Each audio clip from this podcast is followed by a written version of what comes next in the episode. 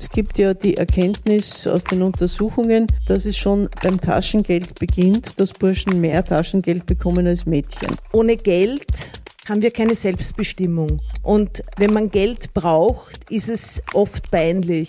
Ich glaube, dass man da, wenn man über die Vereinbarkeit von Familie und Beruf redet, einmal vielleicht den Blick auch auf beide Elternteile wirft. Sprechen wir über Frauen und über Geld. Genau das hat die Münze Österreich am diesjährigen Internationalen Frauentag, dem 8. März 2023, getan. Bei einem Podiumstalk im kürzlich neu eröffneten österreichischen Parlament ging es um Münzen mit großen Töchtern des Landes darauf und es ging noch um viel mehr.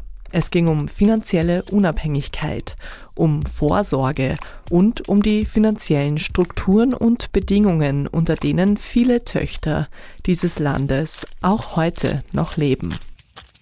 Gerstl und Marie der Podcast der Münze Österreich.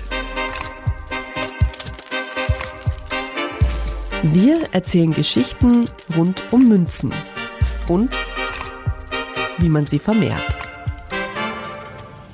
Frauentag Spezial. Aufmerksame Podcast-Hörende und Münze-Fans wissen es ja bereits. Mit der neuen Münzserie Heimat großer Töchter ehrt die Münze Österreich fünf historische Österreicherinnen aus dem 19. und 20. Jahrhundert, die zu Lebzeiten zwar Vorreiterinnen in ihren Disziplinen waren, aber bei weitem nicht die fachliche und gesellschaftliche Anerkennung erhielten wie ihre männlichen Kollegen und die sich gegen viele Widerstände behaupten mussten die Malerin Tina Blau, die Schriftstellerin Weser Canetti, die Architektin Margarete Schütte-Lihotzky, die Komponistin Hilde Löw-Flatter und die Wissenschaftlerin Lise Meitner. Wenn Sie zu diesem Thema mehr erfahren wollen, verweisen wir Sie an dieser Stelle auf Folge 20 dieses Podcasts. Denn darin haben wir uns schon eingehend mit der neuen Serie Heimat großer Töchter und ihrer ersten Protagonistin, der Malerin Tina Blau, beschäftigt.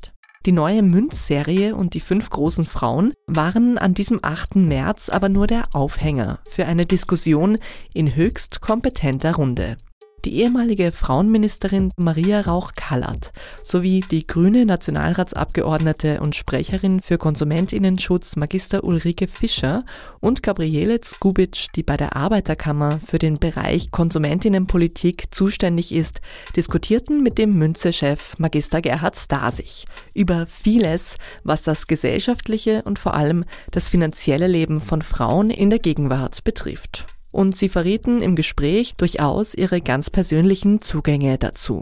Ja, schönen guten Nachmittag. Mein Name ist Ulrike Fischer. Ich bin Konsumentenschutzsprecherin der Grünen im Parlament, bin Vizebürgermeisterin in St. André-Wörder, bin Mutter von drei Kindern und habe mein erstes Konto bekommen mit zehn Jahren. Das erste Mal im Parlament war ich mit meiner Großmutter, da war ich acht Jahre alt, weil meine Oma immer gefunden hat, die Stärke für uns Frauen ist, dass wir Bildung haben, Ausbildung haben und dass wir dann unseren Weg gehen. Weil mein Vater zum Beispiel hatte gemeint, ich soll einmal eine gute Partie machen und ich habe schon früh zu ihm gesagt, Papa, ich bin selber meine gute Partie. Und wie ich dann angefangen habe, Just zu studieren und mich für Politik zu interessieren, habe ich da wenig Rückenwind in der Familie gehabt, in der engeren, aber von meiner Großmutter sehr. Und die hat mir auch meine erste Münze geschenkt. Und ja, wie ich dann 500 Schilling bekommen habe mit 14 Jahren, das, das, also die habe ich mir lang aufgehoben. Wie ich dann meine erste WG bezogen habe, habe ich es dann halt eingetauscht, weil dann habe ich das Geld gebraucht. Ohne Geld haben wir keine Selbstbestimmung. Und ähm, wenn man Geld braucht, ist es oft peinlich. Ich kann mich erinnern, ich war im Schulskikurs und das einzige Geld, was ich hatte, hatte ich einer Kollegin geborgt und die hat mir das Geld die ganze Woche nicht zurückgegeben. Das waren 40 Schilling, also 3,30 Euro. Das war sehr peinlich für mich und ich habe mir das Geld nicht zurückverlangen getraut, hätte es aber bitter gebraucht. Maria Rauch-Kallert ergänzte dazu, Wirtschaftliche Unabhängigkeit von Frauen ist der Schlüssel zur Freiheit. Frauen müssen auch lernen, ihr Geld einzufordern, auch in der Familie. Es gibt ja die Erkenntnis aus den Untersuchungen, dass es schon beim Taschengeld beginnt, dass Burschen mehr Taschengeld bekommen als Mädchen. Meine Enkelin ist jetzt 16, mein Enkel ist 18,5 und ich habe sie vor zwei Jahren einmal so gefragt, du, was kriegst du eigentlich Taschengeld? Das konnte sie mir sagen.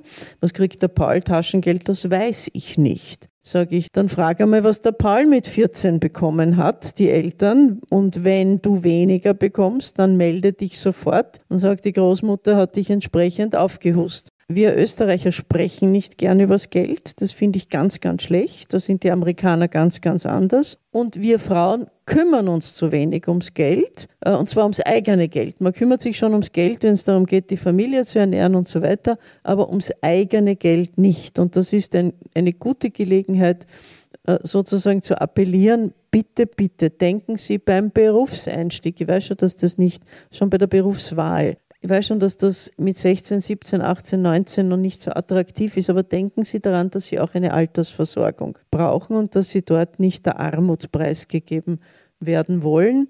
Und äh, das beginnt mit einer ordentlichen Pensionsversicherung, das heißt einem Beruf, der einem so viel Geld ermöglicht, dass man auch mit den Pensionsbeiträgen hoffentlich in 40, 50 Jahren noch leben kann, ohne der Armut anheimgestellt zu werden.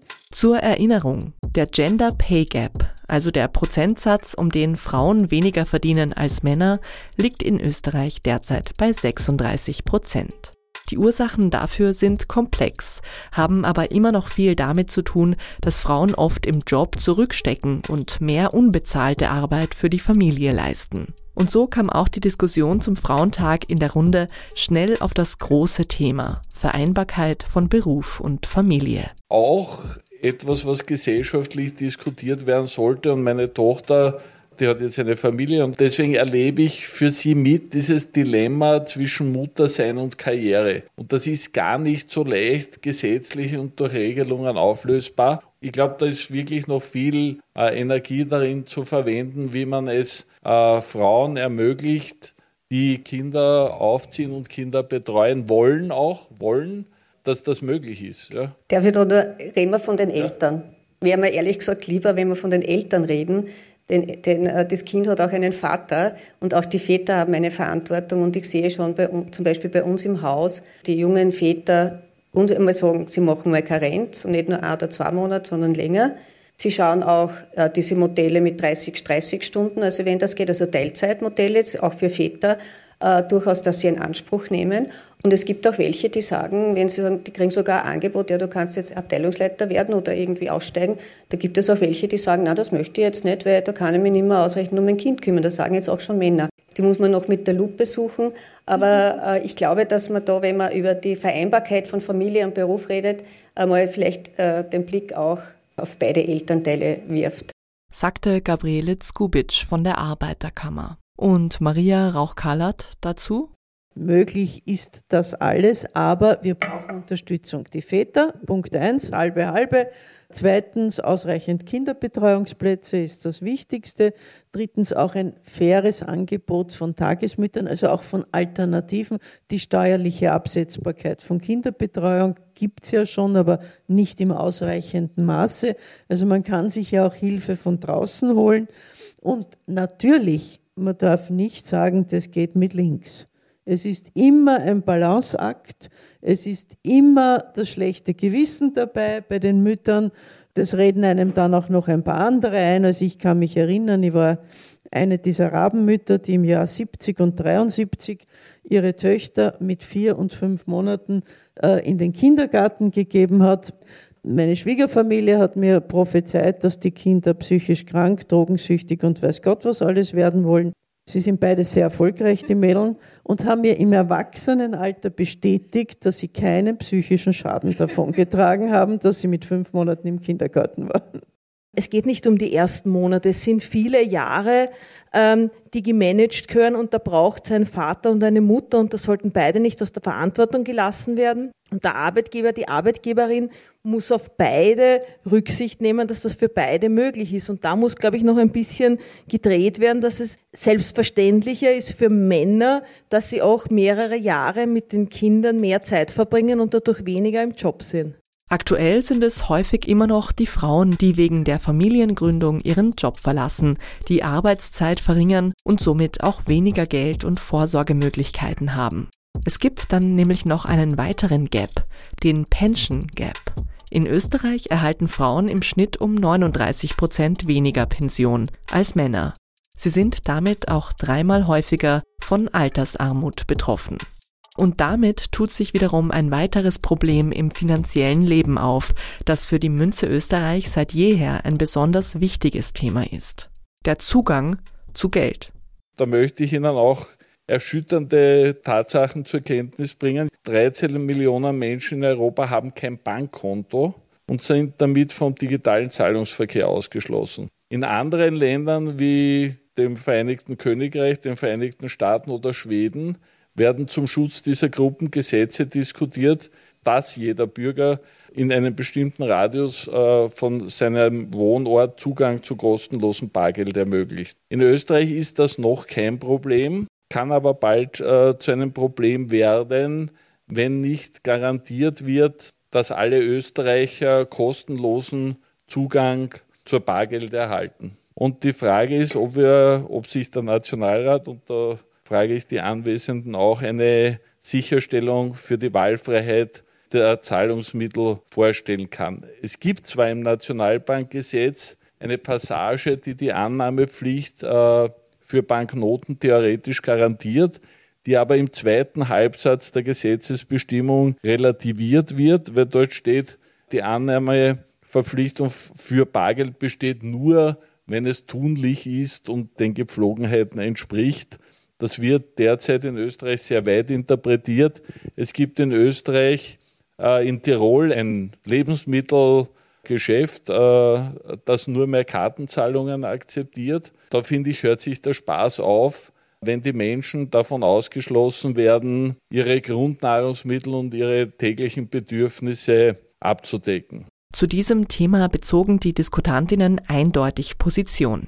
Die Nationalratsabgeordnete und grüne Konsumentinnen-Schutzsprecherin Ulrike Fischer meinte etwa, wenn wir in einer Notsituation sind, braucht man Bargeld und dann muss man wissen, wie teile ich mir mein Geld ein, weil das Konto ist oft trügerisch. Von dem her ein großes Plädoyer fürs Bargeld. Bargeld ist ganz wichtig für unsere Selbstbestimmung. Bargeld braucht's und äh, verbraucherwidrige Praxis, dass man zum Beispiel bei Betrieben der Grundversorgung, wie Sie erzählen, bei dem Lebensmittelhandel, sagen, man kann nur mit Bankomatkarte zahlen, das geht für mich gar nicht. Und da sehe ich schon, dass es da eine Annahmeverpflichtung gibt für Bargeld. Und äh, wenn das interpretiert wird, sei es das Scheidemünzgesetz, das Eurogesetz oder das Nationalbankgesetz, in einer anderen Art und Weise halte ich das für verbraucherrechtswidrig. Oft ist es ja so, die Gesetze sind gar nicht so schlecht. Es wird aber dann äh, in der Praxis schleift sich irgendwas ein und da müssen wir vielleicht nachschärfen. Aber eigentlich braucht es eins, dass wir uns dessen bewusst sind, dass wir in Österreich Bargeld als ein wichtiges Gut betrachten und als dessen wollen wir es auch erhalten.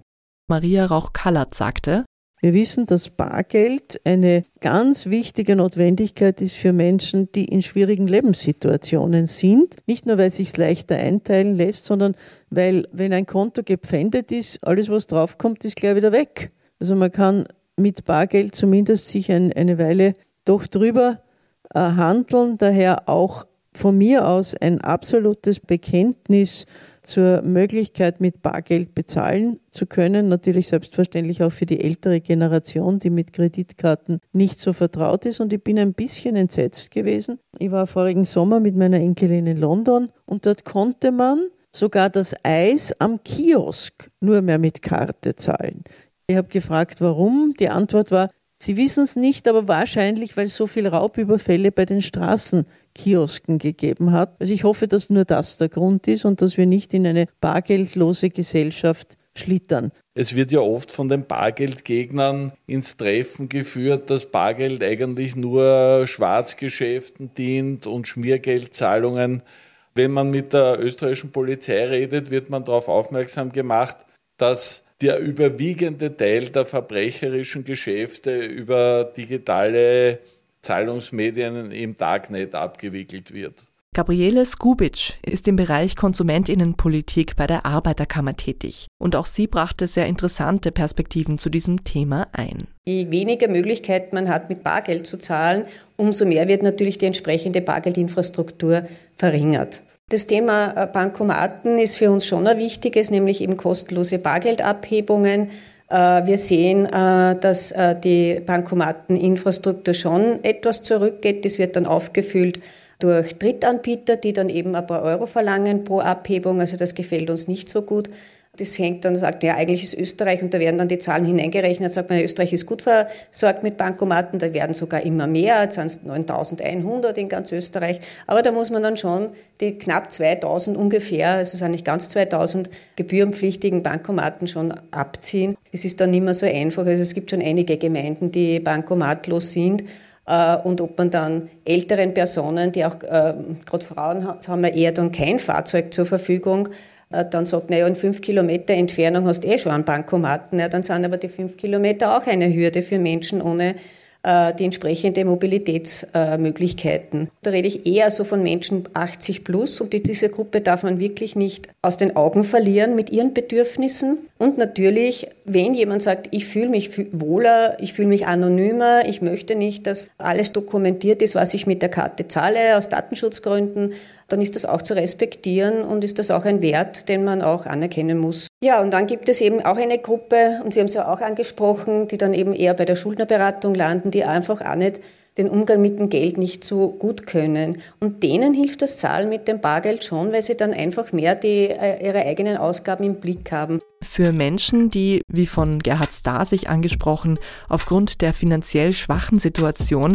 kein Konto oder keine Kreditkarte mehr bekommen, haben die Expertinnen Gabriele Skubic und Ulrike Fischer jedenfalls zumindest eine gute Nachricht. Da gibt es ja seit einigen Jahren eine Regelung, wo wir uns auch sehr dafür eingesetzt haben, dass die kommt, auf europäischer Ebene. Das ist das sogenannte Basiskonto. Und das Basiskonto besagt, dass wenn jemand von einer Bank kein Konto bekommt, hat er trotzdem das Recht auf ein äh, Konto mit bestimmten Basisfunktionen. Da gehört auch eine Bankomatkarte dazu. Da und dort äh, gibt es schon Beschwerden, dass äh, man kein Basiskonto bekommt. Die Banken hatten Angst, naja, dann steigen ja alle auf das Basiskonto um. Dem ist nicht so. Äh, und das funktioniert ganz gut. Und das war eigentlich eine sehr wichtige, nicht nur konsumentenpolitische, sondern sozialpolitische Maßnahme. Dann nehme ich jetzt mit, wir müssen das noch offensiver bewerben, das Basiskonto, weil das Basiskonto kann noch etwas anderes. Äh, wenn ich mir einen Job suche und ich kann nicht sagen, da soll mein Geld hinüberwiesen werden, habe ich auch schon ein Problem. Und auch da hilft das Basiskonto. Es ist eine ganz eine wichtige Einrichtung. Kann jeder, jede bekommen. Kümmert euch bitte darum, wenn ihr kein Konto habt, geht's auf die Bank oder fragt fragt nach bei den Verbraucherschutzeinrichtungen. Alle sind darüber informiert, wie man zu einem Basiskonto kommt. Das Schlusswort in der angeregten Diskussion hatte schließlich Maria Rauch-Kallert. Die einstige Frauenministerin hat vor über zehn Jahren dafür gesorgt, dass die großen Töchter in die österreichische Bundeshymne mit aufgenommen wurden. Und sie hat somit ja auch indirekt am Namen der neuen Sammlerserie der Münze Österreich mitgewirkt. Zum Abschluss gab Rauch-Kallert dem Publikum vor Ort und via Livestream folgende wichtige Worte mit. Gott sei Dank ist es besser geworden, aber lassen wir uns nicht darüber hinwegtäuschen, dass es schon gut ist und schon gar nicht, dass es gerecht ist. Wir sind noch weit von einer gerechten Verteilung des Einkommens, der Entscheidungsgewalt den Führungspositionen und vor allem des Gehalts. Daher, es gilt noch weiter, weiter zu kämpfen und zwar intensiv zu kämpfen. Wir haben zwar Verständnis und wir haben vieles geändert, aber es ist immer noch so, wenn man mit der Gleichstellung beginnt, egal in welcher Diskussion, gibt es immer ein paar Männer, die immer noch die Augen verdrehen. Leider manchmal auch ein paar Frauen, aber es ist einfach notwendig, weiter unsere Rechte, die Rechte der Frauen einzufordern. Und wir wollen ja nicht mehr. Wir wollen ja nur das Gleiche. Die Gleichstellung von Männern und Frauen in allen Bereichen, gleicher Lohn für gleiche Arbeit, gleiche Möglichkeiten für Aufstiegschancen und tatsächlich die gerechte und faire Aufteilung der Familienarbeit und der Erwerbsarbeit.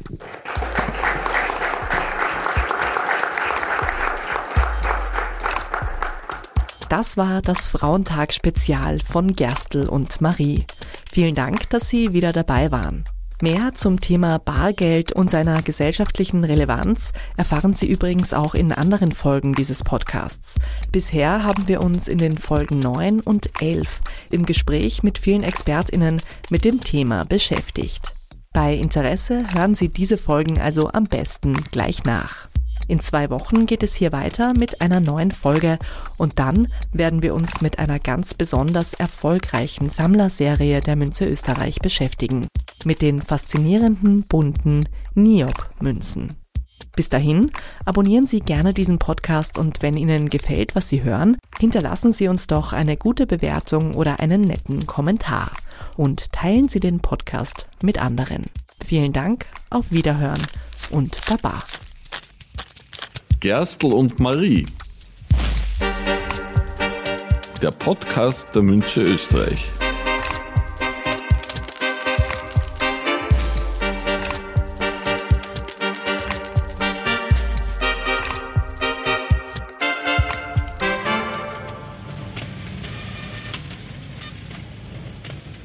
Dieser Podcast wurde produziert von Oh, wow.